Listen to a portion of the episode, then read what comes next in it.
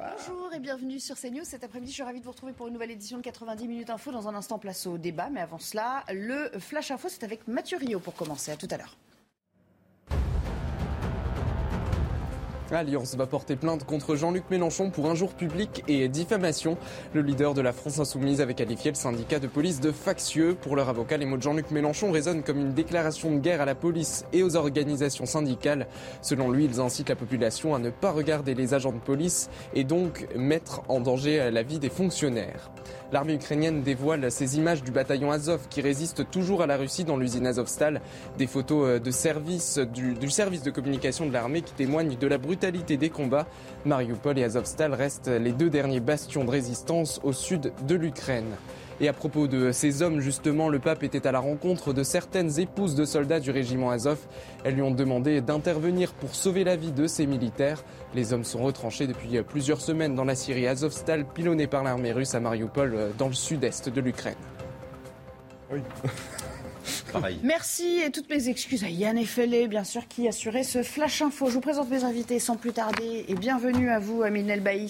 Ravi de vous retrouver euh, sur ce plateau. Juriste en droit public, orateur national, les Républicains. À vos côtés, euh, Jackie Isabello, cofondateur de l'agence Corylink. Bonjour. Bonjour et merci de nous avoir rejoints. Pierre Marissal, merci d'avoir euh, répondu à notre invitation. Vous êtes conseiller municipal du Rincy, vous êtes adhérent à, à Reconquête. Et puis à vos côtés, Martin Lévrier. Je rappelle que vous êtes sénateur LREM des Yvelines. Voilà pour le tableau complet. On va, j'ai beaucoup, beaucoup de thèmes, je vous préviens tout de suite, à soumettre euh, à votre analyse aujourd'hui. On va beaucoup, parler de, sécurité, euh, beaucoup de, de, faits divers dramatiques, à commencer par celui qui nous a tous marqué cette semaine, bien évidemment. Euh, et cette enquête, eh bien, elle progresse vite hein, dans le drame qui a eu lieu dans le 7e arrondissement et qui a coûté la vie à, à Antoine Aleno. L'homme responsable de son décès est présenté en ce moment même à, à un juge d'instruction pour une éventuelle mise en, en, examen. En tout cas, le parquet a requis cette mise en examen avec euh, placement euh, en, en, détention. Euh, regardez. Je vais vous soumettre évidemment encore une réaction de Rachida Dati. On attendait beaucoup évidemment de, euh, de la maire du 7e arrondissement. On, sait que généralement elle ne mâche pas ses mots dans ces situations. Et voici ce qu'elle a euh, tweeté à propos de, de ce mot qui est un peu le maître mot dans cette histoire. L'impunité. Encore un drame de l'impunité, dit-elle. L'impunité qui est en train de faire de notre pays une vaste zone de criminalité sans limite aux dépens des femmes, des pères, des mères, des enfants. C'est le premier volet de son tweet. On va découvrir euh, la deuxième partie.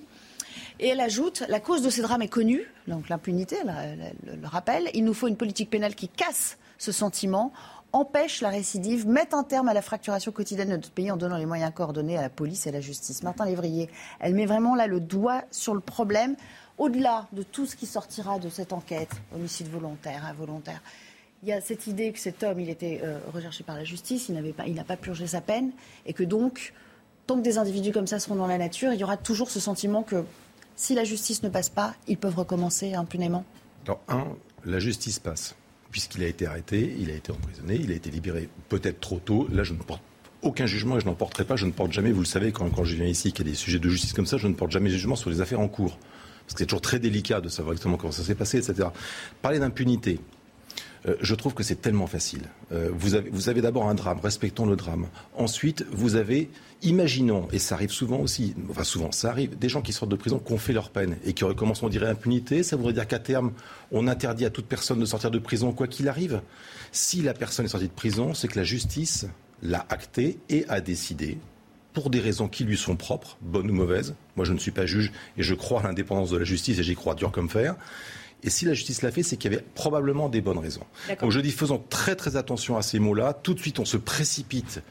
C'est un fait divers dramatique. Il y a une personne qui est morte, il y a une famille qui est en souffrance, et on se précipite dessus comme des morts de faim. Et moi, je suis très gêné sur ce genre de débat où on attend, où on ne laisse pas le temps au temps de savoir ce qui s'est passé exactement. J'entends votre raisonnement, mais euh, je vous en remercie. Beaucoup vous rétorqueront euh, il y a une forme de fatalisme, de fatalité dans ce que vous nous dites, et je suis sûr que vous ne serez pas d'accord avec lui, euh, Pierre. Bien, euh, moi, je voudrais remonter un petit peu le débat en amont. Alors, je vais peut-être être un contre-emploi par rapport à, à, à, mes idées et à ce que je défends. Il est clair qu'il y a un grave problème de la justice, on en reviendra, mais moi, je voudrais faire deux remarques. La première remarque, c'est que euh, on est dans une société. Alors, je suis représentant du, mouvement conservateur en Seine-Saint-Denis, donc je vais parler un petit peu philosophie ou éthique. On est dans une société où la mort est évacuée. et on voit un jeune de 24 ans qui meurt, c'est un scandale absolu. Il faut savoir que la vie est une maladie mortelle sexuellement transmissible et qu'on a évacué la religion et la mort et que je pense que c'est des problèmes qui reviennent. D'ailleurs, on en reparlera aussi. Je pense qu'on va reparler de justice et qu'on va reparler de religion. Et la deuxième remarque, c'est sur le coupable c'est quand même euh, quelqu'un qui euh, avait été assez lucide pour prendre une carte de, de, stationnement pour, prendre euh, le véhicule, pour rouler avec, pour tenter d'échapper à la justice. Et il nous explique que c'est pas de sa faute, qu'il y avait le feu, qu'il y avait... Le moi, je suis assez stupéfait de voir. Euh, il n'y a plus d'éducation. Alors peut-être parce qu'il n'y a plus de famille. Là aussi, il y a peut-être des choses à défendre. Euh, il n'y a, plus de civilisation. C'est-à-dire qu'on tue quelqu'un, on n'a même pas honte, on cherche à se défendre. C'est les deux choses qui me reviennent. Moi, alors la justice, on peut en reparler après. Mais je trouve que on évacue la mort et la mort, c'est une fatalité qui nous menace tous. Et la deuxième, c'est quand même euh, quelqu'un qui tue et qui cherche simplement à dire je me souviens plus. Je crois que c'est le côté un, peu immoral de la chose. Quoi. Euh, Amine El Bailly, votre votre regard, votre sentiment euh, sur, cette, sur cette affaire qu'on commande beaucoup depuis, euh, depuis avant-hier maintenant. Hein. Moi, mon sentiment euh, est partagé. Il y a effectivement, et vous l'avez rappelé, cette émotion collective, cet émoi aussi populaire face à ces drames. mais il y a aussi cette colère répétée des Françaises et des Français face à la montée de l'impunité. nous avons l'impression, et notamment en ce qui concerne les euh, multirécidivistes, nous avons euh, l'impression, non pas que la justice ne fait pas son travail, c'est même un tort dans la classe politique de remettre en cause et de jeter l'opprobre sur euh, les magistrats. Mais il faut regarder le problème ailleurs. Il faut regarder le problème dans notre arsenal judiciaire. Et il faut rétablir les peines planchées. vous disiez tout à l'heure, monsieur le sénateur, que la justice, elle a peut-être libéré cet individu pour telle ou telle raison. Mais avec nous et avec euh, le projet que je défends chez les Républicains, le fait de rétablir les peines minimales, les peines planchées d'un an de prison minimum, peines planchées qui avaient été supprimées par François Hollande, c'est la garantie pour les Françaises et les Français d'avoir une peine minimale et de savoir que les auteurs des faits devront bien évidemment exécuter leur peine. Mmh. Sauf que vous savez que ça n'a servi à rien quand elles ont été appliquées. C'est pour ça qu'elles ont été finalement supprimées et finalement jamais remises. Et il y a un consensus quasi général à ce sujet. Non, il n'y a pas de consensus, il y a eu une suppression. Et puis, dernier point, je suis désolé de vous couper la parole, j'évite de le faire d'habitude. Et le dernier point, c'est que la justice doit être individualisée à travers des fourchettes. Et c'est un juriste que je le dis. Mais bien évidemment, que, euh, bien évidemment qu'il faut. Allez-y, allez-y, allez-y. Mais laissez-le vous répondre, ceci. Mais bien évidemment qu'il faut revoir la fourchette des peines. Et bien évidemment qu'il faut individualiser les peines. C'est un principe fondamental. Mais des peines minimales pour les, euh, pour les délinquants multirécidivistes, ce n'est pas trop demandé. C'est euh, parfois aussi répondre aussi à ce besoin. Euh, c'est protéger la société. C'est faire en sorte que les peines soient effectivement assurées. C'est faire en sorte aussi que pour les multirécidivistes, ils ne puissent pas bénéficier des remises de peine, mais bien exécuter leur peine jusqu'au bout.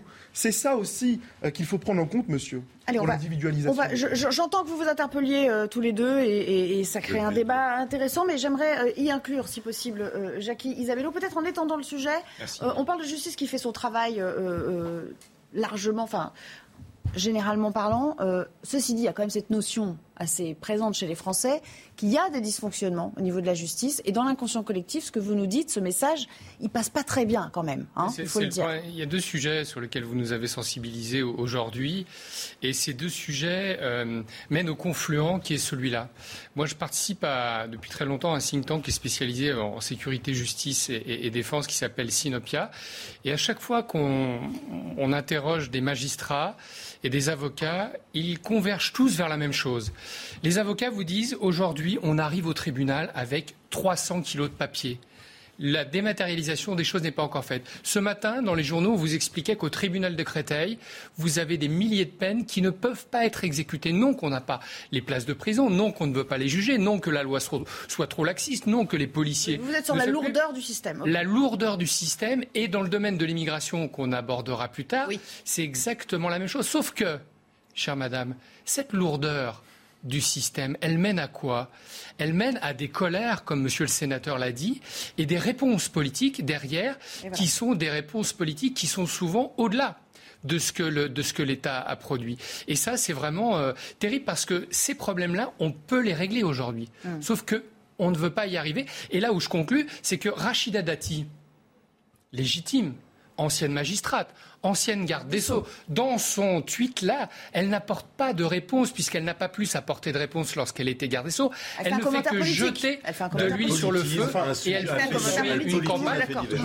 Et, de ce point de vue-là, du point de vue de, l'expertise qui est la sienne, de sa place dans le paysage, eh bien, ça ne fait pas avancer. D'accord. Un, petit addendum euh, de part et d'autre. quand même, parce que ce n'est pas Rachida Dati qui a supprimé les peines planchées. Et je voudrais revenir quand même sur la mort de, euh, de ce jeune homme qui a 24 ans. Nous avons presque le même âge, lui et moi. Et moi, je présente évidemment toutes mes condoléances à sa famille.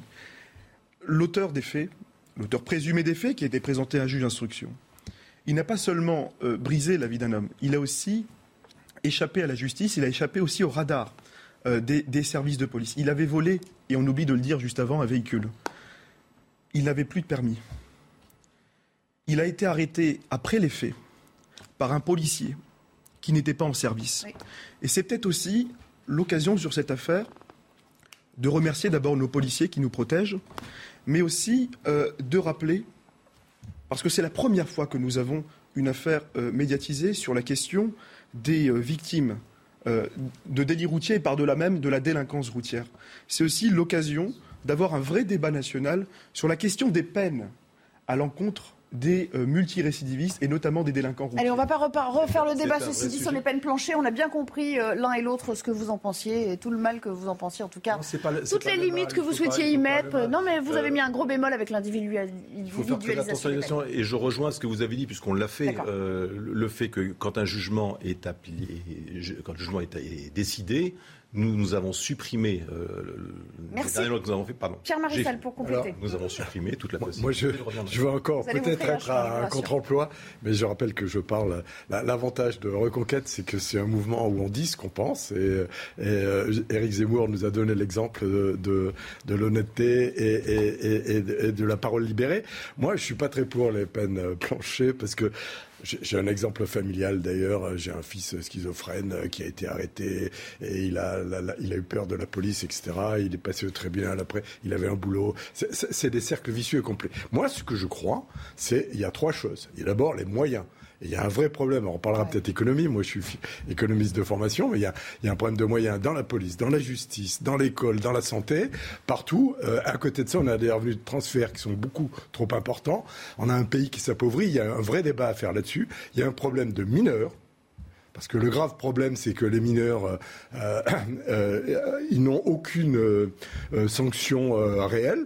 ils sont pris et ils sortent quelques jours après, ce qui fait d'ailleurs que les délinquants les mettent en avant, comme guetteurs, etc. Mais il y a des choses faites quand même pour l'accélération de, de, la justice dans, dans, dans le cas Oui, il y, y, a un problème de juge de l'exécution des peines. On n'en a pas parlé, mais on donne des peines, peines lourdes, mais après le, le, le juge. Et il y a un dernier, enfin, il y a un, un donc il y, y, a un dernier point et ça j'en ai parlé, on a des militants qui sont policiers, etc., c'est que je crois qu'il faut faire une grande différence, et elle n'est pas assez faite, entre le, voyou multirécidiviste, et vous en parliez, et, le, jeune euh, ou qui, a son, premier, euh, son premier délit, etc. Et, et je ne suis pas certain que ce soit... Vous avez des gens, alors là je suis complètement d'accord avec vous, vous avez des gens qui sont dans la rue et qui ont tué, qui ont fait des... Euh, j'ai des militants policiers qui me disent, il y a des choses incroyable. Vous avez des gens qui, qui ont un casier colossal, qui sont des, des, des, des dangereux récidivistes, et on les retrouve euh, pour des tas de raisons. De Ça veut dire qu'il y a des gens dans la rue qui ont tué et qui sont encore dans la rue oui, bon. Euh, vous pouvez me citer. En parlant, vous parlez des bah, euh, Écoutez, on dès, la fin du débat, euh. on l'appelle et il vous donnera. Oui, il y a aussi des détenus qu'on a présentés comme détenus modèles et qui, étaient sur le point de sortir et qui après ont tué Yvan Colonna. De là à dire que. Mais vous parlez de choses que je trouve très intéressantes, c'était ces jeunes et, la première approche qu'ils ont avec la justice où effectivement il y a une forme d'impunité et ça on a changé. Ah, mais je vois que ce débat vous a passionné. Je m'attendais pas du tout à ce qu'on reste si longtemps sur ce. Je suis vraiment. C'est un beau sujet intéressant et surtout qu'on le parle, on le prend de façon peut-être un peu plus haute que l'impunité des phrases très Et oui, oui, il le faut. On, on essaye, ben, on essaye, je crois, tous les quatre d'être. Avec tout ça, il est 15h44. J'hésite un petit peu à vous lancer sur un autre thème. On va l'aborder juste après. Il s'agit de. Eh ben, on parle d'impunité là encore. Hein. Vous savez, il, y a, cette cité euh, euh, Michelet à, Saint-Ouen où euh, on a réussi à déloger tout un, point de deal en fait des trafiquants de, drogue. Ça a évidemment fait la joie des riverains qui soufflent un peu, hein, qui peuvent enfin revivre. Sauf qu'on s'interroge sur le fait que le problème ait été déplacé. Là encore, ça fera l'objet d'un débat. Ce sera juste après le flash de Yann Effelé à nouveau.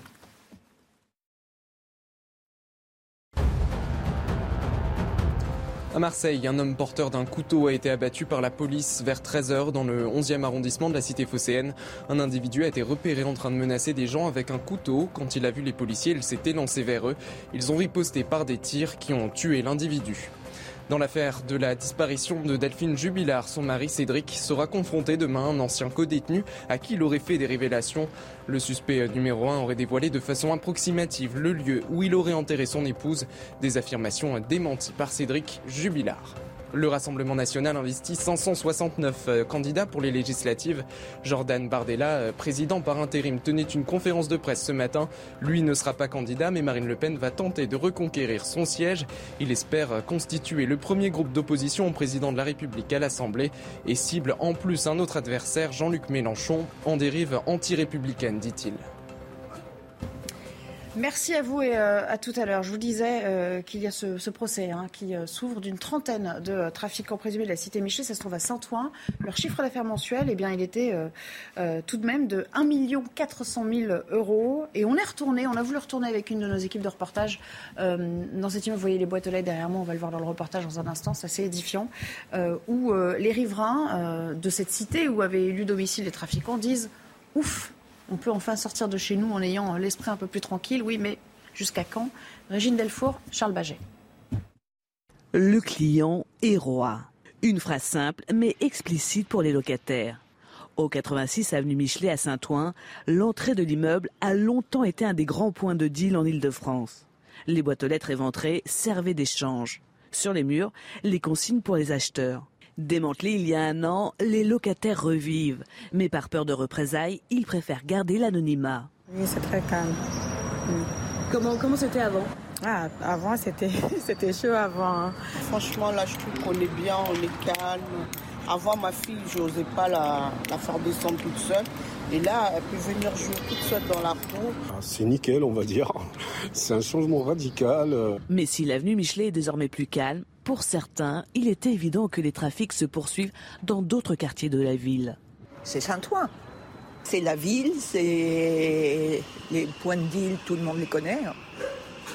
Euh, alors effectivement, ils sont plus là, bah, ils doivent être ailleurs. Les dealers se sont juste déplacés de quelques rues. La drogue circule toujours à Saint-Ouen, aux grandes dames des autres riverains. On voit que ces opérations, en l'espèce, là, sont, efficaces. Le problème, c'est que c'est toujours un petit peu déplacé ailleurs. Le reportage le dit bien. Jacques Isabello, c'est un peu l'hydra sans tête, quoi. On coupe une tête et il y en a une autre qui sort, quoi. Vous avez parlé organisation tout à l'heure, je vais vous parler économie. Vous savez, il y a deux grands économistes euh, euh, qui font régulièrement des études sur euh, le système de la drogue, Emmanuel Auriol et Pierre-Yves Geoffard. Et systématiquement, ils concluent sur la même chose, qui est rejetée par l'ensemble de la classe politique. La France n'a jamais mis autant de moyens sur la lutte contre la drogue. La France est le pays qui essaye le plus de lutter contre la drogue et la France n'arrive pas à avoir le moindre résultat. Et ces deux économistes, qui ne sont pas des politiques, euh, eh bien, concluent sur la chose suivante, c'est de dire il faut que l'État se saisisse de ce marché parce que le client est roi, ça veut dire quoi? Ça veut dire que ça va se déplacer. Ça veut dire que s'il y a des vendeurs, il y a des acheteurs. Quand il n'y a plus d'acheteurs pour le socialisme, vous faites 1,7% à l'élection présidentielle. S'il n'y a plus de marché pour la drogue parce que l'État a compris que la répression ne marcherait pas, qu'elle mobiliserait des talents policiers, judiciaires qui ne servent à rien, et donc personne ne veut l'entendre, et pourtant tous les pays qui sont arrivés un tant soit peu à contraindre ça sont arrivés à ça. Sauf que politiquement, je vais lancer le sujet et vous verrez que personne n'ira là. Et ces deux économistes qui sont des références internationales, eh bien, euh, vous le disent. Et là où leur discours est très intéressant, c'est de dire avec cet argent, parce qu'on va faire de l'argent, eh bien, on va faire une chose qu'on n'arrive pas à faire, c'est de former, et notamment, disent-ils, un propos qui est incroyable, c'est de dire ces jeunes qui sont capables de faire des métiers comme ça dans un environnement qui est violent, eh bien, ils ont sans doute des soft skills qui pourraient être réexploités pour ensuite qu'ils deviennent de très banaux, pères de famille, frères moyens, et ne soient plus des, délinquants et des futures victimes, de, en tout cas, de, violences entre bandes. Martin c'est intéressant ce qu'il nous dit. Euh, l'aspect euh, consommateur, c'est vrai, prendre le mal à la racine, euh, il, y a le, il, y a les réseaux, hein, il y a les, filières qui viennent, on le sait aussi, qui transitent par l'Espagne, par, qui viennent, partent souvent du Maroc, qui, qui transitent par les Canaries, puis qui remontent vers, vers l'Espagne. ne vous a pas problème, c'est que le consommateur, effectivement, il est au cœur du jeu. Je crois qu'Emmanuel Macron avait évoqué à un moment hein, l'aspect euh, consommation. Il l'a dit lui-même, le chef de l'État, euh, dans un discours. Il avait dit. Bah, c'est un ancien socialiste, donc forcément, il a des idées. Le consommateur aussi doit être à un moment pris on doit avoir. Il y a eu un regard d'ailleurs sur le consommateur en tant que tel, le tout petit consommateur où les peines se sont considérablement mm. réduites, elles sont même plus pénales, je crois, de mémoire. Mais vous avez de regard. Moi, je, trouve votre discours très beau. Euh, ça, il n'y a pas de problème. Et c'est vrai que. Hein, non, mais c'est pas le vôtre, mais celui, que vous. Non, mais le raisonnement, quoi. celui que vous nous rapportez est un très beau raisonnement parce qu'effectivement, il part d'un principe économique qui est réel. L'économie souterraine est colossale, le coût est colossal. Ok. Maintenant, tous les trafiquants qui existent ne convergent pas tous en France. C'est-à-dire que ce problème existe partout et on le traite chacun à notre façon. Que la France soit celui qui fasse le, dépense le plus d'argent, je n'en sais rien, c'est possible. Je vous avoue que c'est une possibilité. Je, vous engage à ce, ce que je, ce que je crains moins, c'est que dans ce sujet-là, il y a, d'autres sujets aussi. Vous avez le sujet, on n'en a pas parlé. Enfin, on en a parlé indirectement. Ce sont tous les gens qui sont otages de cette économie souterraine, qui sont les habitants à côté, qui ne demandent rien à personne, qui voudraient simplement vivre, s'insérer. Quand on parle d'insertion, euh, élever leurs enfants, et élever leurs enfants. Et l'école est au cœur de ça. Et moi, je crois que le vrai sujet, et on y reviendra peut-être souvent, c'est l'éducation avant tout. Parce que si on, on, résume ce que vous dites, si on applique ce que vous dites pardon, directement, je crains fort que euh, ces personnes qui utilisent, qui vivent de cette économie souterraine et qui vivent très très bien, vont la transférer sur une autre économie, qui peut être la cocaïne, qui peut être de la drogue beaucoup plus grave. Et donc, on ne résout pas le problème comme ça, selon moi. En revanche, par l'éducation, on a un vrai sujet, et par les services publics. Vous déplacez le problème, vous déplacez le problème. C'est-à-dire, les, les, gens qui, qui, étudient les addictions savent très bien qu'on peut conjuguer des addictions. Mais c'est pas parce que vous essayez de combattre le feu que vous vous dites qu'il y aura plus de gamins qui vont se noyer dans les piscines. Concentrons-nous sur ce problème de la drogue et on verra ensuite. C'est pas, pas parce que ce, ce problème va se déplacer. Ce problème, il est majeur aujourd'hui. Et surtout, et je vais vous dire quelque chose. Euh, ce, qui, est terrible, c'est que derrière ce dont on a parlé de l'impunité, ça veut dire qu'il y a des dizaines de milliers de policiers qui vous le disent et qui font ça toute la journée. Et alors là, pour le coup, s'il y a quelque chose qui sert vraiment à rien, c'est ce combat-là. Il faut le reprendre différemment. Amine Elbaï, vous vous situez où dans, ce, dans ce, cette vision des choses C'est-à-dire éducation, prendre le mal vraiment à la racine ou le mal à la racine du problème lui-même, c'est-à-dire euh, de la drogue et de sa consommation mais je pense qu'il faut sortir d'ailleurs du prisme de l'éducation. Euh, et je vais vous citer deux exemples. Mais par ailleurs, j'étais assez euh, surpris d'entendre qu'on pouvait euh, convertir des vendeurs en soft skills pour les réinsérer dans la société. Alors si demain il s'agit de mettre vendeur de drogue sur son CV, excusez-moi, mais nous n'allons pas faire société avec eux. C'est le projet de la prison, je vous rappelle. La prison, c'est pas d'enfermer quelqu'un, c'est de le réinsérer dans la société. Alors, si on supprime ce principe-là, dans ce cas-là... Vous l'avez pas expliqué, vous l'avez pas exprimé. Vous l'avez pas exprimé de cette façon. Je prends deux heures pour faire le tour. Mais vous l'avez pas exprimé de cette façon. Mais sur le deuxième point, et c'est fondamental, je pense qu'il faut aller même un peu plus en retrait que la question d'éducation. Dans ma commune, à Roubaix, j'ai eu l'occasion de parler avec euh, des jeunes euh, dealers, des jeunes guetteurs, âgés de 16, 17, 18 ans. Ils sont en échec scolaire. Mais pourquoi ils sont en échec scolaire? J'ai parlé euh, la semaine dernière avec Ahmed, dans le quartier de la Potennerie. Il a 17 ans. Et ce jeune Ahmed me dit qu'il s'est mis à vendre de la drogue parce que être euh, guetteur et puis vendeur, c'est 80 à 150 euros cash par jour. Et quand le soir à la maison, il ramène 80 à 150 euros cash par jour à la maman, il a acheté le silence. Et il gagnera jamais ça avec un petit boulot. Et il ne euh. gagnera jamais cela avec. Mais enfin, il n'a pas du gain, explique pas tout dans la vie. Hein. Il n'a pas du gain. Les gens, ils vivent aussi avec ce qu'ils ont. Hein. Il y a deux démissions. Il y a, la, il y a à la fois la démission de l'État sur la question de la, de la réinsertion, mais il y a aussi un véritable travail aussi, et il faut le dire, dans ce débat, il faut prendre en compte la question de la pauvreté. Il y a aussi un travail d'éducation. Mais ce travail d'éducation, c'est avec les parents qu'il faut le mener et pas à l'école. L'école, c'est l'instruction. Le pôle de l'éducation, c'est la, famille. J'ai parlé de l'éducation, j'ai pas dit autre chose. Juste pour information, j'ai dirigé pendant trois ans, je l'ai même créé, un centre de formation d'apprentissage Bac Pro CAP pour jeunes en échec scolaire dans ces cités-là. Donc Pierre Marissal, il vous reste une minute. il nous reste une minute. Mettons les moyens. Parlons des moyens, parlons de l'efficacité. L'apprentissage. Il nous reste une minute et vous est consacré et personne ne vous interrompt. Je vais vous décaler encore. je vais peut-être être encore à contre-emploi, mais je, crois que alors, je suis complètement d'accord. Hein. Euh, la famille, c'est important, j'en ai parlé tout à l'heure. L'école, ce serait pas mal qu'on y rétablisse le mérite et la sélection et que les gens apprennent l'effort. Mais le vrai problème, et je suis pas bien loin de penser comme vous, c'est quand on a un problème, il faut voir quelle est la solution la plus efficace.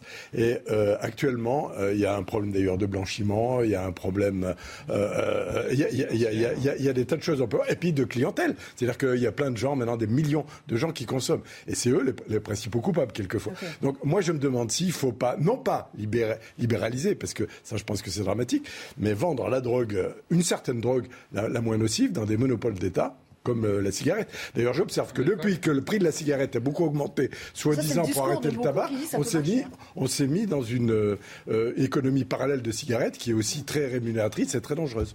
Eh ben, il nous reste 10 secondes.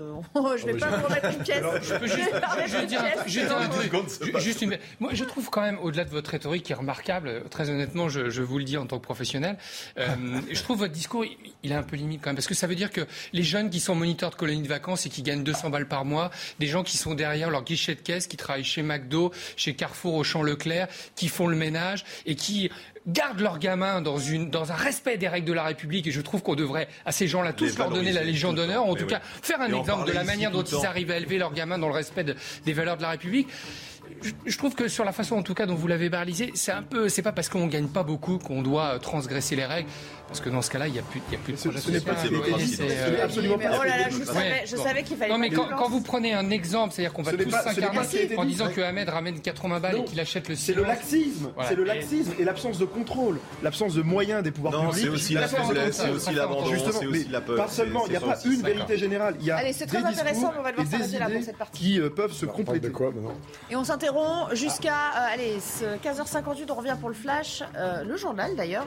Et puis la deuxième partie du débat, on ira un petit peu à l'étranger. On verra ce qui se passe aussi en, en Ukraine en, en ce mercredi. À tout à l'heure. De retour avec vous et avant de reprendre le débat, j'aimerais qu'on revienne sur euh, l'actualité avec ce dernier Conseil des ministres tiens, qui a eu lieu aujourd'hui. On va avoir l'occasion d'en reparler avec mes invités tout à l'heure. Et au sortir, de nouvelles mesures euh, concrètes annoncées en conférence de presse. Il y avait pour l'occasion non pas juste Gabriel Attal, mais Olivier Véran à ses, côtés. Alors ce qu'on retiendra évidemment, c'est euh, que le port du masque ne sera plus obligatoire dans les transports à compter de lundi prochain, même s'il est encore allez, fortement euh, conseillé. Euh, on va écouter le ministre des Solidarités et de la Santé. À partir de lundi 16 mai, le port du masque ne sera plus obligatoire dans l'ensemble des transports en commun dans notre pays. Plus obligatoire, mais recommandé. Pourquoi? D'abord, euh, cela, fait, cela s'inscrit dans la stratégie euh, globale de réduction progressive des mesures de freinage en cours dans notre pays, parce que, comme l'a dit euh, Gabriel Attal, la situation épidémique s'améliore. Nous ne sommes pas encore sortis de cette cinquième vague. La, pandémie n'est pas terminée, mais le nombre de nouveaux diagnostics au quotidien diminue. La situation hospitalière s'améliore. Et donc, nous considérons qu'il n'est plus adapté de maintenir cette obligation de à Marseille, vous savez, un père de famille a été poignardé hier devant un, collège, non loin de ses enfants en bas âge d'ailleurs, et à l'issue d'une perquisition au domicile de l'auteur des coups de couteau, l'hypothèse terroriste a été définitivement écartée. Euh, l'agresseur souffrirait de troubles euh, psychologiques. La victime est un parent d'élève âgé d'une trentaine d'années. Il a été euh, transporté à l'hôpital en arrêt cardio-respiratoire et, et son pronostic vital il y a quelques heures était toujours engagé. Enfin, on va évoquer cette fusillade survenue tôt ce matin dans le 7e arrondissement lyonnais. Euh, un mort, trois blessés sur place. La victime est un jeune homme de 23 ans, mais qui était déjà connu des euh, services de police. Les jours des trois autres blessés, a priori, ne sont pas en danger. Je vous propose d'écouter quelques riverains euh, sur ce qu'ils ont vu ou, entendu aux premières heures du jour. J'étais dans mon lit et on a entendu un grand un, coup de fusil vers 5h, 5h30 du matin et juste derrière, euh, trois rafales. Euh, on a souvent bah, des gens alcoolisés, mais là, c'était un cri de hurlement. Moi, je pense, on a pensé que c'était une dame qui se faisait agresser. C'était une dame hein, qui hurlait. Hein. Mais ça a un peu éveillé la maison. C'est effrayant, quoi, de savoir qu'au pied de, chez moi, il y a eu un, il y a eu un meurtre, quoi. Et puis il avait été annulé à deux reprises en raison de la pandémie. C'est bien sûr le euh, baccalauréat, nouvelle formule qui euh, commence dès maintenant. Merci Martin, Martin Lévrier. Enfin, vous interrompez le journal. Plus de 500 000 élèves de terminale qui euh, planchent depuis 14 heures sur ce qu'on appelle les deux épreuves de spécialité. Sachez quand même qu'un tiers du bac, avec euh, cette nouvelle version, hein, euh, se joue sur ces deux matières principales. Bonjour Mathieu Rio, vous allez nous en dire plus. Vous êtes allé à la rencontre de, euh, lycéens devant le lycée Claude Bernard à Paris. Et je crois qu'à l'heure qu'il est, à moins d'être sorti un peu plus tôt que prévu, il y en a toujours hein, qui sortent avant, ils sont en train de plancher sur cette fameuse épreuve. Exactement. Alors pour l'instant, on n'a pas vu encore d'élèves sortir de ces épreuves, mais c'est en effet l'une des composantes majeures du bac nouvelle formule qui a été proposée par Jean-Michel Blanquer il y a deux ans. Ces épreuves de spécialité qui avaient été annulées à deux reprises à cause de la crise sanitaire. Alors concrètement, eh bien, les élèves ont dû choisir deux matières, deux spécialités parmi un large éventail, avec notamment les mathématiques, les sciences économiques et sociales ou encore l'histoire-géographie. Et ici, en effet, les 206 élèves de la filière technologique et générale sont en train de plancher sur ces épreuves depuis 14 euh, heures. Certains étaient euh, très stressés. Nous étions avec eux juste avant euh, le début de ces épreuves. Certains bachotaient leur dernière fiche de révision juste avant encore d'entrer dans la salle, car ces épreuves sont coefficient 16, ces deux épreuves. Et donc, vous l'avez dit, c'est un tiers du résultat final du bac. Les élèves de terminale devront ensuite passer leur épreuve de philosophie au mois de juin, ainsi que leur grand oral. Rappelons également qu'avec cette réforme du bac, eh bien, le contrôle continu compte pour 40% du résultat final. Un taux de réussite du bac qui était très important l'année dernière avec 94% de réussite. Merci beaucoup Mathieu pour ces précisions. C'est la fin du journal. Tout de même, 40% euh, euh, de l'épreuve continue, c'est important, mais ce coefficient 16, ça laisse rêveur quand même, non? Vous c'était coefficient combien à votre époque? Le plus gros coefficient Les 4. Ah, bonne question. J'étais. C'était jusqu'à 8, je crois, pour certaines épreuves. c'est ça. sur les coefficient 16. En maths, c'était C'est-à-dire qu'on joue tout sur cette journée. C'est marrant parce que la semaine dernière est sortie une étude sur la psychologie des, des gamins qui sortent de deux ans de, de, Covid et sur les, les effets de cette réforme qui, au départ, voulait un peu euh, décomplexer, décomplexer déstresser le, le rapport à l'épreuve finale du bac. Et finalement, les, les psychologues concluent que c'est l'inverse qui s'est passé parce qu'ils sont, euh, avec le contrôle continu en permanence euh, sous le joug euh, des, injonctions de parcours sup eh d'un côté, du fait que si jamais ils se prennent une note qui va faire baisser leur moyenne, ils ont l'impression de rater leur vie. Et ces gamins sont de plus en plus stressés par quelque chose qui, qui, au départ, euh, tendait à vouloir un peu les rassurer. C'est assez, assez. Vous avez lancé un débat. Hein. Oui, j'avais pas pour vocation vraiment de le faire, mais, je me suis mis dedans toute seule. On a des jeunes autour de soi. Je suis pas vraiment d'accord avec vous parce que si vous prenez Parcoursup et avant, Allez, vraiment un petit mot, c'est juste en, quelques mots, le stress, c'était pas d'avoir son bac. C'était le sup et c'est le contrôle continu. Vous étiez stressé, vous, au bac C'était hier, hein, Minel Bay oh, Moi, c'était il y a très longtemps, vous savez, mais moi, je me souviens du baccalauréat en 2015. En 2015, on passait le baccalauréat à la fin de l'année. Et euh, depuis, euh, depuis euh, maintenant 5 ans, on a assisté à une série de changements. Euh, désormais, c'est contrôle continu. Et puis, on a supprimé les mathématiques. Et voilà maintenant que M. Blanquer nous annonce qu'il veut remettre les mathématiques. On ne comprend rien. Euh, cette réforme du président du bac est devenue illisible avec la République en marche. on ne comprend rien du tout. Donc, il faut revenir au système classique, remettre et moi, je suis euh, plutôt de la vieille école. Remettre... Pourtant, c'est le plus réac d'entre nous. Hein. C'est le plus jeune. mais l'objectif, l'objectif. remettre euh, un contrôle, un examen terminal. Je suis aussi ah, Marie-Pierre, ça, vous êtes. Vous êtes euh, ah, non, non, Pierre-Marie, pardon. Oui, vous êtes... moi, je suis, comme je suis le plus vieux monsieur de cette table, moi, j'en avais passé deux. D'ailleurs, j'avais passé un bac à l'époque euh, Matélem, voilà, C, et un bac A, parce qu'à l'époque, quand on était en classe préparatoire, ça donnait des points pour passer Polytechnique, oui, il y a très très longtemps.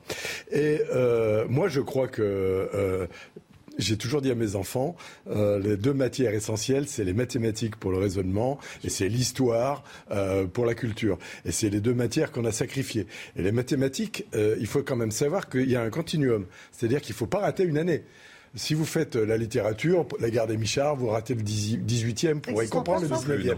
Les, les, mathématiques, si vous avez loupé une année, comme c'est un continuum, etc., eh eh ben, il vous fera du recyclage. Bon, allez, que n'ai-je fait, mon Dieu, que n'ai-je fait en vous lançant sur cette question, qui par ailleurs est, très intéressante, et on est, on est quand même au cœur de l'actualité, mais j'aimerais quand même qu'on revienne à, nos euh, thèmes de prédilection aujourd'hui, euh, à commencer par ce rapport explosif. Il concerne la gestion de l'immigration dans notre pays par les services de l'État, c'est important de le signaler. Euh, c'est la commission des lois tiens, du Sénat hein, qui, euh, qui nous dit, en gros, les préfectures sont asphyxiées, le droit est illisible, les procédures euh, trop longues, les demandes toujours trop nombreuses, bref, on s'en sort pas, on est sous l'eau. Regardez en image avec Vincent Fandège. La commission d'enquête du Sénat pointe en premier lieu les trop nombreuses demandes de titres de séjour. Selon le rapport, cette spécialité occupe plus de la moitié des 4000 agents des services concernés. Malgré la dématérialisation des procédures, rien ne semble évoluer. Il y aurait trop peu de créneaux face à une importante demande. À cela s'ajoute, toujours selon la commission d'enquête, trop de rendez-vous fantômes qui ne sont pas honorés par les usagers. L'administration serait elle aussi responsable. Elle souffrirait de nombreux dysfonctionnements liés notamment à une saturation des systèmes d'information des préfectures. Enfin, le rapport pointe le trop faible taux d'expulsion des clandestins. La commission préconise de tout remettre à plat. Les réactions, la lourdeur encore de la machine. Ah, je sens que vous êtes chaud sur la question, Amine Elbaï. Non, mais vraiment. Sur cette question. Vous étiez en train de commenter pendant le sujet, c'est pour ça que je vous dis ça. Il faut revenir aux fondamentaux sur cette question. Il y a un livre qui résume la situation. C'est euh, Patrick Stefanini, qui, était, euh, qui est un illustre personnage à droite, qui est connu pour euh, à la fois les, qualités, les qualités et, son expertise en matière de lutte contre l'immigration clandestine. Il était conseiller d'État. Et que nous dit Patrick Stefanini, et je trouve son éclairage intéressant, c'est que les OQTF, les obligations de quitter le territoire français, ne sont pas exécutées. Mais pourquoi elles ne sont pas exécutées? Non pas, enfin à la fois parce que je pense qu'il y a aussi un manque de volonté, l'administration s'est elle-même découragée, parce qu'il faut demander l'autorisation aux pays étrangers euh, la Turquie, l'Algérie, le Maroc, la Tunisie, pour pouvoir expulser leurs clandestins. Et donc aujourd'hui, il, il n'est pas le seul à le dire. On a les bah, statistiques. Hein, c'est pas, tout à fait le sujet du rapport. Hein, euh, c'est accordé. C'est même pas. Il faut revoir aujourd'hui. Il faut revoir pas le sujet du rapport. aujourd'hui la façon. Oui, mais monsieur euh, fait de la politique. Alors, j'ai cru comprendre. Et moi, j'essaye de ne pas en faire. D'accord. Et, juste pour dire que ce rapport. le rapport, effectivement, il porte sur euh, le, rapport, sur toute la partie administrative, j'allais dire, sur cet engorgement. Euh, LREM ne fait pas de la politique. Je rappelle hein. que là, alors qu'il est depuis tout à l'heure, je ne fais pas vraiment de la politique. J'essaie d'être moi-même. Voilà. Et je le suis d'ailleurs. Et même en faisant de la politique, je suis moi-même. C'est rassurant. Vous êtes très bon homme politique. Une fois que j'ai dit ça, ce rapport euh, La République en marche l'a signé est tout à fait d'accord avec ce rapport. Il a été signé, vous regarderez les, les attendus. le service de l'État, c'est elle quand même. Enfin, non, mais attendez, mais le rôle des chambres du Parlement, enfin le chambre de l'Assemblée nationale et du Sénat quand elles font des rapports, c'est aussi de faire progresser, de contrôler ce que fait l'État et de le faire progresser. Donc euh, quand un rapport est bon, il est absolument logique et c'est pas si fréquent que ça qu'un parti politique de gouvernement qui se, qui se ferait critiquer entre guillemets le signe. Parce qu'on reconnaît. Et pourquoi on le signe? Parce qu'il ressemble assez étrangement aux préconisations qu'aurait fait le Conseil d'État, demandées par M. Castex, Premier ministre à l'époque, en 2020, je crois en août 2020. Et donc, effectivement, ce rapport est très intéressant. Il fait des préconisations très importantes qui peuvent ne pas passer par la loi. Et j'espère vraiment que le nouveau gouvernement va s'en emparer et l'utiliser. Oui, tout à fait. J'ai pas de problème là-dessus. Isabello. Je peux revenir à ce que je disais, euh, ce que je disais un peu tout à l'heure, qui est pas très sexy comme sujet, mais ce rapport, il dit quoi? Il dit l'organisation générale du système se mord la queue. Les avocats ont trouvé un moyen de d'embrouiller la, procédure. Les tribunaux administratifs, vous en parliez tout à l'heure, ne sont ne savent plus à quel sens se vouer. Les préfets sont mobilisés avec ces missions y a quand même d'autres choses un peu plus importantes à faire, même si c'est un sujet un peu... Donc en fait, la, la, la, machine générale est embolisée. Et derrière, qu'est-ce que ça fait? Je reviens à mon message initial. Et on en a parlé il y a deux semaines chez vous également sur des problèmes d'organisation. C'est qu'on aboutit à des propositions politiques et à des projets politiques qui sont extrêmes et qui n'ont rien à voir avec le fait que la machine ne fonctionne plus. Ça serait quand même pas compliqué d'organiser une conférence de consensus et que les experts nous disent voilà, messieurs les élus, où est-ce que ça ne fonctionne pas? Maintenant, refaites une loi, prenez vos responsabilités et à la fin, on regardera si jamais les choses ont été hein. exécutées, ça, si elles sont efficaces. Hein, c'est ce que dit Patrick Stéphanie, d'ailleurs. Pierre Marissal, pour la réponse. Pourquoi ça ne fonctionne pas? Ben, Il y a une raison très simple, c'est parce qu'il n'y a, a pas assez de moyens et trop de monde. Euh, c'est d'ailleurs ce que dit ce rapport-là. C'est-à-dire qu'ils euh, sont euh, absorbés euh, et ils sont en dessous de l'eau pour traiter les demandes. En plus, j'ai vu d'ailleurs dans, dans, ce rapport que les demandes, il faut les faire sur Internet. Il est sûr que les gens qui débarquent du bateau, ils ont tout de suite leur. il y a des associations pour les aider. Et, et, vous avez des professionnels. Des qui sont pas honorés. Hein. Vous il y a ceux des sociétés qui vont pas. Vous avez, vous avez, vous avez des professionnels pour les aider à ne pas repartir, etc. Moi je, crois que, moi, je crois que la vraie question, alors remontons un peu en avant, c'est de faire en sorte qu'ils n'en viennent plus. Alors là, on a sur un autre problème c'est Frontex. On a vu sur Frontex que euh, maintenant, on ne sait pas si au niveau de l'Union européenne, euh, c'est pour donner leurs droits aux gens qui passent ou si pour les empêcher de passer. Je crois que si l'Europe n'est pas capable de protéger ses frontières, il faut que la France le fasse. Il faut aussi, monsieur, je vous le dis, il faut cesser de régulariser ceux qui sont entrés clandestinement. Ah mais alors complètement d'accord avec vous. la réglementation oblige à régulariser euh, celles et ceux qui se sont tenus clandestinement en France depuis plus de 5 ans. Il faut abroger ces circulaires, abroger ces règlements. Il faut il ne faut pas jeter l'opprobre sur, euh, encore une fois, sur la justice comme vous venez de le ah faire. je, vous dis qu'il faut réglementer. Il faut remettre. Parce que vous avez dit que les avocats trouvent des vices de procédure. Mais les vices de procédure. Les vices de procédure. Les vices de procédure existent parce que la réglementation est complexe. Il faut aujourd'hui euh, libérer euh, en matière de réglementation et il faut, et je dirais même, un ministère propre de l'immigration. Sauf que le bah, ministère de l'immigration n'a pas été. voilà. Le ministère de l'immigration euh, n'a pas été euh, reconduit, notamment euh, sous, sous François Hollande. Nicolas Sarkozy avait fait en sorte euh, oui, il avait supprimé 10 000 personnels de police. il avait Les policiers n'ont rien à voir sur la question de l'immigration. C'est l'administration qui doit exécuter les OQTF, les obligations de quitter le territoire. territoriaux n'ont rien à voir. Les obligations de quitter le territoire. Non mais Amine El Bailly, euh, vous dites, faut pas régulariser les clandestins. Vous dites, euh, ok, mais une fois qu'on a dit ça, après, s'il reste, qu'est-ce que vous faites Eh bien, il ne faut accorder, il faut appliquer le principe de réciprocité. Et ça, je pense que tout le monde sera d'accord. Ben, sauf les zéro visa si vous n'acceptez pas. Ah donc c'est zéro, c'est plus on est plus sur les quotas 50, 30. Je suis pas sûr que ce soit suffisant, mais c'est vrai qu'il y a des moyens de pression. Mais il y a aussi une solution très astucieuse employée par les social-démocraties du Nord, c'est de traiter avec le Rwanda ou autre et leur demander moyenne en finance de prendre les gens qui sont en demande et de traiter leur dossier quand ils sont là-bas. Allez, on s'interrompt et on va retrouver euh, euh, Sandra Chiombo pour, euh, pour le journal.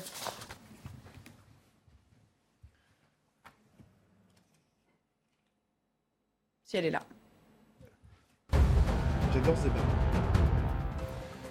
un mort et un blessé grave dans une fusillade. Ce matin à Lyon, un jeune homme d'une vingtaine d'années a été tué, un autre grièvement blessé lors d'un règlement de compte. Les deux hommes étaient dans un véhicule qui a essuyé une rafale de tirs. Le ou les auteurs ont pris la fuite et sont recherchés.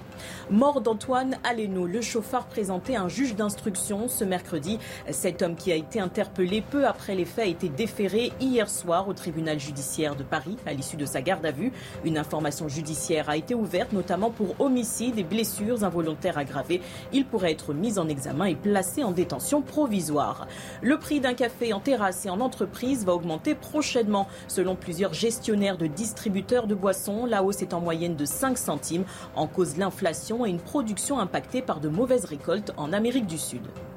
Et puis, et ensuite, et, ensuite, on, revient au, CESEDA, au code. Allez, la conversation continue, mais j'aimerais quand même qu'on avance un tout petit peu sur d'autres thèmes, si vous le voulez bien, et en l'occurrence, euh, qu'on parle de l'Ukraine. Évidemment, c'est un sujet qu'on aborde quasiment chaque jour. On sait que cette situation euh, euh, militaire se cristallise toujours autour de, la fameuse usine Azovstal de, de, Mariupol, cette usine qui est toujours assiégée par l'armée russe, même s'il y a quelques poches de résistance encore. Et puis, on a, on a eu des, de rares témoignages hein, de ces militaires ukrainiens qui se sont même diffusés eux-mêmes sur les réseaux sociaux hier, on ne sait pas trop comment d'ailleurs, avec euh, une technique euh, euh, bien à eux. Écoutez cet extrait, ce qu'ils nous disent de l'intérieur. Nous avons de nombreuses victimes. Nous subissons des pertes. Chaque jour peut être le dernier. Nous avons des ressources extrêmement limitées. Pour l'instant, le résultat de tout cela pourrait être notre mort imminente ou notre capture par l'ennemi, ce qui signifie aussi la mort pour nous. Oui, Rodriguez, ah, eh ben, ce serait bien de me faire un décompte. Euh, c'est gentil. nous. Oui. Euh, Pas moi. image rare donc de soldats. Euh, c'est la fin pour eux, il nous le dit. Hein. Mais cette guerre finalement aussi. Enfin moi, c'est ce que ça m'inspire ces images. On, voit très peu, Pierre Marissal, pour commencer, parce que sinon ils vont vous prendre la parole, on voit très peu des images de combat côté ukrainien. Vous noterez que c'est vrai, c'est une guerre un peu étrange en, en termes d'image. On voit beaucoup euh, la communication hein, euh, du gouvernement et du président en particulier qui est bien rodé, mais on a, on a très peu de recul sur euh, l'état réellement d'avancer des combats sur le terrain. je ne suis pas complètement d'accord parce que... Côté ukrainien, j'ai dit. Hein. Oui, mais on voit quand même que les Russes ont du mal à avancer. Je pense que les, depuis le début, les Russes, manifestement, n'arrivent pas à leurs objectifs. Euh, ils voulaient prendre Kiev euh, en trois jours, ça s'est pas fait. Euh, ils se sont reculés, ils, souffrent un peu à Kharkov, ils ont du mal à aller sur Mariupol, Odessa.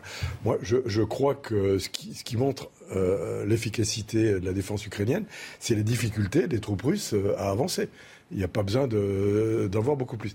Mais alors, si j'ai deux minutes de plus, je pense que c'est un combat pour les Européens perdant-perdant parce que c'est une affaire quand même où il y a des sanctions qui vont nous coûter très cher, on y reviendra peut-être. Mm que, euh, en fait, dès le départ, et dès, dès, la chute de l'Union soviétique, il aurait fallu. On a créé, on a créé l'Union européenne ou la CE au début pour que la France et l'Allemagne se fassent plus la, guerre. Il aurait fallu à l'époque intégrer la Russie dans ces dispositifs pour qu'il n'y ait plus de, guerre avec eux. Mais c'était peut-être pas l'intérêt des États-Unis d'Amérique. Euh, Jacques Isabello, l'enjeu réel, c'est Odessa. C'est-à-dire quiconque aura Odessa aura aussi un accès euh, bah à la mer Noire, et c'est ça l'enjeu réel. C'est un des, c'est un des, un des, un des points que, que, que M. Poutine vise, ce qui est pas du tout acquis pour l'instant. Euh, encore présent à Kharkiv, on ne comprend pas trop ce qu'il veut faire, si ce n'est de maîtriser euh, finalement des, des, réseaux euh, logistiques. Par rapport à ce que vous disiez tout à l'heure, la France a, créé un, penseur qui s'appelle M. Galula sur, la, sur ce qu'on a appelé la guerre de guérilla. Et tout le monde a, pensé avec cette personne-là. Parce que les, Ukrainiens mènent une forme de guerre de guérilla contre les, les Russes. Et donc cette guerre de guérilla, rappelez-vous ce qui s'est passé au Vietnam, eh bien on la voit beaucoup moins que des colonnes de chars. Et là où Azovstal est, est intéressant, même si le terme est peu approprié, c'est qu'il peut être extrêmement destructeur pour les Russes. Tous les spécialistes vous disent bien, pour arriver à conquérir cette usine, si jamais on est obligé d'injecter des combattants, eh la masse de soldats qu'on va être obligé d'y mettre, qui ne connaissent pas le terrain, va être incroyablement élevé et ça pourrait être totalement destructeur pour, pour Vladimir Poutine parce que rappelez-vous aujourd'hui que les victimes euh, soldats russes sur le terrain sont euh, très importantes. Hein, les chiffres ne sont pas communiqués, mm. mais les grands généraux experts nous donnent de l'ordre de 20 à 25 000, ce qui est considérable quand on compare ça à d'autres guerres et que ce point-là, peut faire chuter euh, Vladimir Poutine et euh, le conglomérat de gens qui sont au pouvoir avec lui. C'était pour le terrain, mais j'aimerais vous faire euh, tous les deux réagir sur la diplo et on va écouter Maurice Gourdeau-Montagne, un ancien diplomate, qui, qui nous parle de la différence d'approche de ce conflit entre les États-Unis et l'Union européenne. Il faut revenir à la question que voulons-nous faire de cette guerre? Est-ce que ce que nous voulons en faire, nous les Européens, correspond exactement à ce que les Américains veulent en faire? Aujourd'hui, c'est devenu une guerre américaine contre la Russie. C'est clair.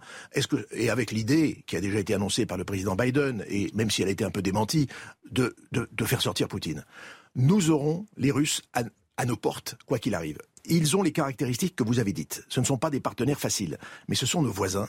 Ils ont besoin de nous comme nous avons besoin d'eux. Nous avons surtout besoin, un peu comme quand on habite dans une copropriété, eh bien d'avoir un minimum de règles de comportement. Il s'agit donc de préparer dès maintenant les, les principes sur lesquels nous allons travailler. Nous allons construire la paix. N'oublions pas le mot paix. Je pense que les paroles du président de la République en disant qu'il ne fallait pas humilier la Russie, que nous n'étions pas en guerre avec la Russie, étaient nécessaires d'être rappelées. Parce qu'il faut créer les conditions où un jour on va pouvoir enfin, lorsque les rapports de force vont être fixés, euh, entrer dans une discussion autour de la table. On n'y échappera pas, il faudra le faire, et on ne choisit pas toujours ses interlocuteurs.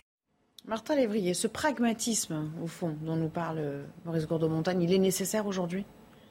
Depuis le début depuis le début. Et là-dessus, le, président Macron a toujours été, très clair sur cette idée qu'il y aura un jour la paix et que donc il faut déjà travailler sur l'idée de la paix. Effectivement, euh, il y a une approche un peu différente, selon moi, euh, des Américains et de l'Europe. Pour autant, ils sont alliés et c'est dans le même sens, c'est-à-dire protéger avant tout l'Ukraine. Mais il est vrai que les moyens mis par les Américains sont absolument colossaux pour l'instant et qu'on sent bien derrière pour eux une volonté très forte d'en finir au plus vite. J'ai aussi un autre regard assez personnel, c'est que je pense que les États-Unis envoient des messages très clairs à la Chine par rapport à Taïwan derrière ça. Et il n'y a que eux qui peuvent le faire. Là, c'est pas l'Europe. Donc, euh, obligatoirement, euh, l'Ukraine devient une zone très complexe. Enfin, c'est toujours le cas d'une guerre. Je vous rejoins, une guerre, de toute façon, c'est toujours perdant-perdant. J'ai jamais vu une guerre de gagnant-gagnant. L'Europe, ça va lui coûter très cher. Les Européens, on va tous suivre cette guerre. Mais je vous rappelle que nous ne sommes pas en guerre nous participons à l'aide à l'Ukraine, et bien heureusement, une démocratie qui est agressée à, notre porte, c'est totalement inadmissible, mais nous ne sommes pas en guerre. Amine le retour des deux blocs, avec l'Europe un peu prise en étau au milieu Nous ne sommes pas euh, en guerre, toutefois, il faut quand même constater que euh, le territoire d'Ukraine euh, a été agressé par Vladimir Poutine, et il faut, et moi je partage cet esprit de responsabilité, il faut investir tous nos moyens sur la diplomatie. sur le dialogue. on parlait d'humiliation. vous savez, le principe d'une guerre et, de cette montée en escalade, c'est toujours de reprocher à l'autre pour mieux justifier la violence. nous avons des moyens concrets sur la question de la diplomatie. Et moi, à titre personnel, je propose de mobiliser deux grands hommes politiques français pour euh, réconcilier l'Ukraine et la Russie. Moi, je propose de réconcilier Michel Barnier et Dominique de Villepin pour représenter au nom de la France et de l'Europe, puisque nous avons la présidence française de l'Union européenne, représenter la France et l'Europe et mettre autour d'une table Vladimir Poutine, et M. Zelensky. Mais Dominique l'Europe euh, incarnée par deux. En face de Vladimir Poutine, parce qu'il connaît ah. parfaitement la manière dont. L'intérêt de M. Villepin, c'est au-delà des propos de M. Gourdeau-Montagne, ancien DIRCAP de M. Juppé, qui est un type absolument remarquable, c'est quand même d'entendre le message des militaires. Effectivement, le président Macron a raison d'aller voir le président Poutine, mais sur le terrain ce sont les militaires qui donnent leur vie. Eux, ils se castagnent. Eux, ils empêchent des militaires de violer des femmes, de tuer des enfants. Donc la diplomatie, elle a son job, mais la diplomatie, comme Chamberlain ne l'avait pas compris lors de la Deuxième Guerre mondiale, eh bien, elle dépend d'une équation militaire qui est assez simple. Et pour l'instant, l'équation militaire d'un peuple courageux qui s'appelle l'Ukraine fonctionne plutôt pas mal, avec un autre dirigeant qu'on sous-estime parce que certains le qualifient de Kakoshim, c'est le président Biden, qui mène une politique qui est nickelement claire, c'est regime change, sans le dire, parce que si vous dites regime change, vous pouvez occasionner une troisième guerre mondiale. Et donc la position des Américains, pour le coup, à la différence de ce qu'ils ont fait en Afghanistan, en Syrie et parfois un peu en Yougoslavie. Alors pour le coup, elle est assez limpide. C'est le grand retour des Américains sur la scène. Et donc euh, l'OTAN n'est pas en état de mort. D'accord avec cette analyse et notamment sur le point de vue américain. Moi, j'étais complètement d'accord. J'étais complètement d'accord avec les deux premiers intervenants. Je suis pas du tout d'accord avec vous. Moi, je pense que Poutine, alors quelque part, et, il a tort, mais il est tombé dans un piège, il est tombé dans un piège américain. Et euh, euh, pour les Européens, c'est un, un, débat qui est perdant-perdant. Et la chose la plus urgente, à mon avis, et je suis d'accord avec vous, c'est d'arrêter les combats et d'essayer d'arriver à une paix. Et je suis persuadé aussi que l'Europe, elle aura besoin de la Russie. Je rappelle que c'est la Russie qui nous a sauvés en septembre 14 et que c'est la Russie qui nous a sauvés pendant la Deuxième Guerre mondiale. Et que chaque fois que la France a été alliée avec la Russie, ça s'est bien porté pour elle. Oui, enfin, les Américains, ils sont venus, ils sont venus quand même en décembre 41. Valero. Et euh, n'allez pas trop loin, vous allez finir par remercier Poutine. Euh, non, je, ne remercie pas Poutine. Je dis qu'il a tort et qu'il est tombé dans un piège. Mais je, dis que pour l'instant, les seules parties gagnantes, c'est les Américains, puisque euh, on, va leur acheter leur gage de, schiste. Il paraît qu'il faut faire une défense européenne, mais cette défense européenne, ça consiste à relancer la machine de guerre américaine hein. pour acheter des avions français. On va acheter des avions américains, etc. Allez, c'est terminé. Je, suis désolé de vous interrompre, mais on est, on est pris par le temps. Je vous ai même laissé un petit peu plus de temps Merci que, que beaucoup. Mais on va passer à la suite et on va revenir un petit peu euh, plus près de notre agenda à nous, c'est-à-dire les, législatives du mois de juin, ah. avec euh, beaucoup de commentaires pour les uns et les autres, j'imagine. Euh, c'est la conférence de presse de, rentrée de, Marine Le Pen pour ces législatives. On va l'évoquer ensemble dans un instant. Retour avec vous pour 90 minutes info. Dans un instant, place au, débat, à nouveau pour la toute dernière partie de notre émission, mais euh, on va retrouver Sandra Thiombo pour le Flash Info de 16h30. Le syndicat de police Alliance va déposer plainte demain contre Jean-Luc Mélenchon, motif diffamation et injure publique. En cause, les propos du leader des Insoumis lors de la convention de la nouvelle Union populaire écologique et sociale samedi dernier.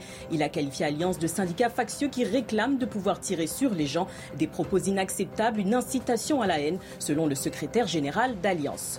Jour J pour le bac 2022, quelques 520 000 lycéens ont commencé à passer les épreuves de spécialité ce mercredi. Ces deux dernières années ont été perturbées par la pandémie qui avait vu la suppression de la plupart des grandes épreuves écrites. L'Afrique du Sud, face à la, une cinquième vague de contamination au Covid-19, elle est portée par deux sous-variants d'Omicron. Selon un épidémiologiste sud-africain, l'expérience vécue sur place peut guider le monde entier et l'aider à se préparer à vivre avec le Covid. On va parler politique, tiens, pour changer. Non, mais c'est vrai, il y a eu un. C'est noble la politique. Ça n'a jamais. Paraît qu'elle est mais on n'en fait pas.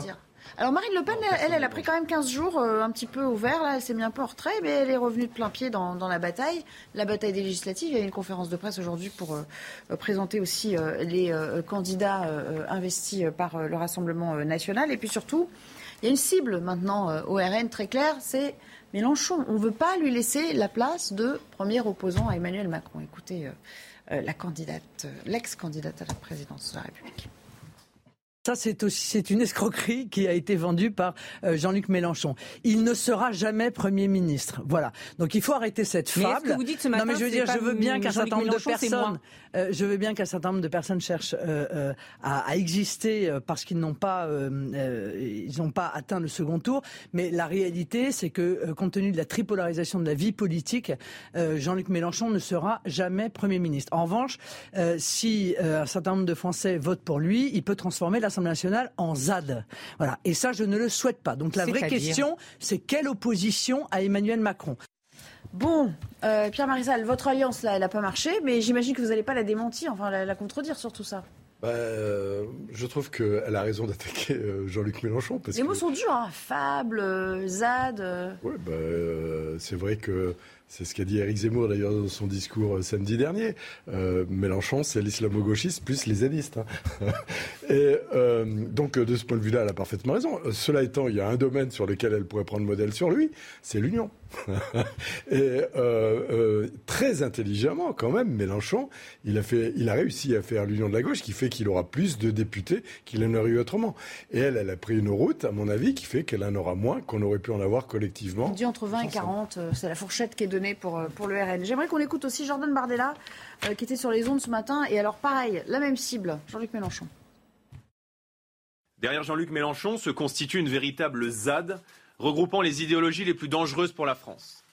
L'idéologie anti-flic et le désarmement de l'État, le communautarisme, l'islamo-gauchisme, la censure de la pensée, la lutte des races et le rejet de la valeur travail.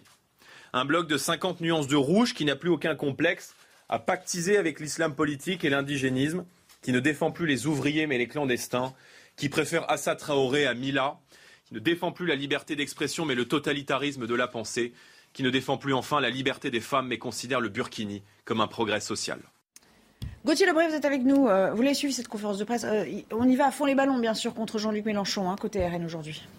Oui, parce que c'est la bataille du, premier opposant, en disparaissant euh, deux semaines et en faisant euh, pas l'union de la droite qui vient d'être évoquée et en laissant euh, eh bien Jean-Luc Mélenchon faire son union à, gauche, eh bien Jean-Luc Mélenchon a pris le lead comme premier opposant sur Marine Le Pen. Donc vous avez entendu effectivement des mots très durs à la fois de Marine Le Pen et de Jordan Bardella. C'est pas la même stratégie. Hein. Du côté du RN, on explique qu'on ne veut pas être premier ministre d'Emmanuel Macron, qu'Emmanuel Macron aura sa majorité, alors que Jean-Luc Mélenchon lui, se bat eh bien, pour être Premier ministre dans une euh, cohabitation. Mais euh, Jordan Bardella a dit qu'il voulait lutter pour euh, éviter que Emmanuel Macron ait les pleins pouvoirs. Alors c'est assez paradoxal, hein, parce que s'il a sa majorité, et c'est ce que pense le RN, eh bien Emmanuel Macron pourra faire à peu près ce qu'il veut à l'Assemblée, puisqu'il aura la majorité pour faire voter ses textes. Et puisque vous avez un représentant de Reconquête sur votre plateau, il a aussi été très dur, Jordan Bardella, envers Reconquête. Pour lui, Éric Zemmour n'aura aucun député qualifié au second tour. Il a donc dragué les électeurs euh, de Reconquête et il les a invités eh bien, à rejoindre le Rassemblement national.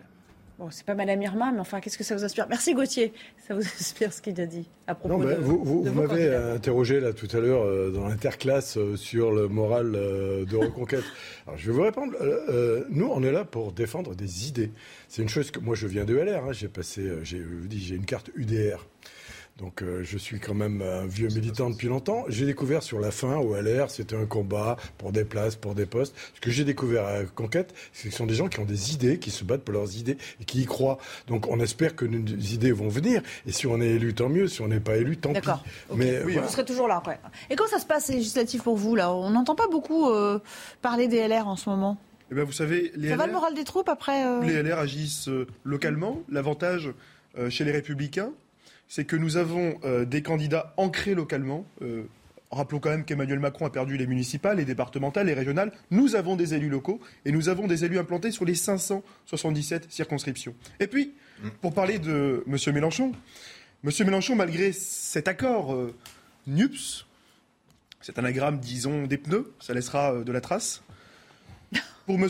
Mélenchon, ils n'ont, malgré cette union, où on a vu la gauche s'allier avec l'extrême gauche, ils n'ont pas trouvé mieux que de parachuter des candidats dans des circonscriptions. Moi, dans ma commune, à Roubaix, ils ont parachuté un homme, M. Guiraud, qui vient des Lilas, de région parisienne, et ils l'ont parachuté, ils l'ont parachuté dans ma circonscription pour faire croire que, euh, euh, que, l'union de la gauche est actée depuis Paris. Et, en fait, c'est la démonstration d'une seule chose. C'est la démonstration que euh, l'extrême gauche que la France insoumise n'est pas implantée localement. C'est la démonstration qu'ils n'ont pas de candidats. C'est la démonstration qu'ils n'ont pas de projet. Et c'est aussi la démonstration que ce qui compte chez eux, c'est n'est mm. pas la vie des habitants, c'est uniquement la personnalité de M. Mélenchon. Mais c'est quand même une farce. On n'élit pas un Premier ministre en France. on vote pour élire des députés. Et c'est euh, ensuite la majorité parlementaire qui va pouvoir faire pression sur le gouvernement. Nous, les Républicains, nous serons une alternative crédible. Nous ne serons pas dans l'opposition systématique, mais dans la construction. Et je vais vous dire une chose l'indépendance, elle n'a pas de prix, mais elle a un coût.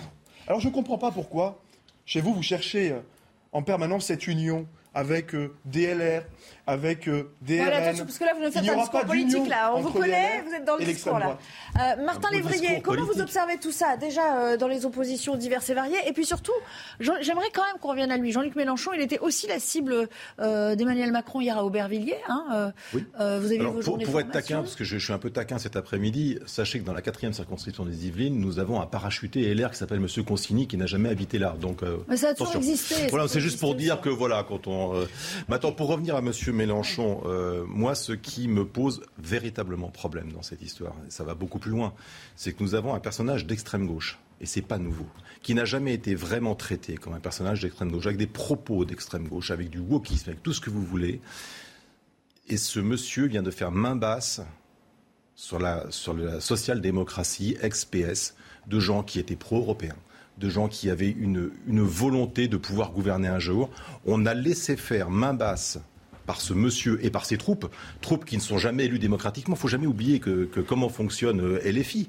Ce sont des gens choisis. J'adore ce genre de démocratie où on choisit ces gens, on les révoque comme qui rigolent, on les choisit du jour au lendemain, on les fait disparaître. Donc attention, ce monsieur est un monsieur dangereux, c'est l'extrême gauche comme les reconquêtes et le Front, et, le Front National et l'extrême droite. Un en guise de conclusion, on est pris par le temps. Non, non, Jacques Isabello, après vous... vous on, le voit assez clair dans, dans, le jeu de Jean-Luc Mélenchon. Rappelez-vous que finalement, c'est ce qu'il a déjà fait en, en 2017, puisqu'à la différence du Rassemblement National, il a eu un groupe assez important. Et euh, jusqu'à, jusqu'au déclenchement de l'affaire Benalla, eh bien, Jean-Luc Mélenchon a pris le leadership sur l'opposition et il a fait une erreur. Il est allé trop loin.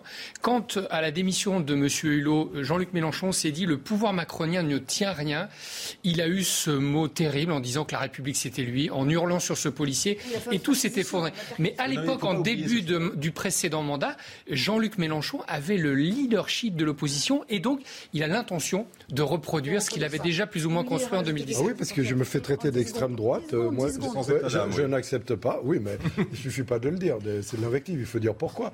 Alors vous vous dites euh, RN jamais, etc. Alors RN est mort parce que le, LR est mort parce que excusez-moi j'ai dit ah, lapsus c'est grave. Le LR est mort parce qu'il n'a pas su choisir entre une stratégie macronienne ou une stratégie souverainiste. Et d'ailleurs ça va continuer. Moi je dis ah je, Allez, je, dis, mais, euh, je, vous avais dit 10 secondes. Bon après euh, voilà. Bon, mais... à l'école vous savez il faut synthétiser ça on avait non, mais, je, voulais dire simplement que 60% des Français le, euh, ont les, les, mêmes idées et que les gens qui veulent fuir de l'union ni au RN ni au LR ils permettent à la gauche voire à l'extrême gauche de continuer. Je ne sais pas si vous avez eu votre bac. En tout cas, sur les temps, vous avez un petit peu étendu euh, les épreuves du jour. Hein. Franchement, à l'oral, euh, vous auriez eu des points euh, de. trafic et le compteur. Mais merci beaucoup à tous d'être venus. On avait une maîtresse très, très peu vigilante, c'était bien. Et c'était très agréable de vous avoir et de pouvoir débattre avec vous. je vous laisse en compagnie de Laurence Ferrari dans un instant. Ce sera Punchline, bien sûr, et je vous dis à demain pour une nouvelle émission, 15h30.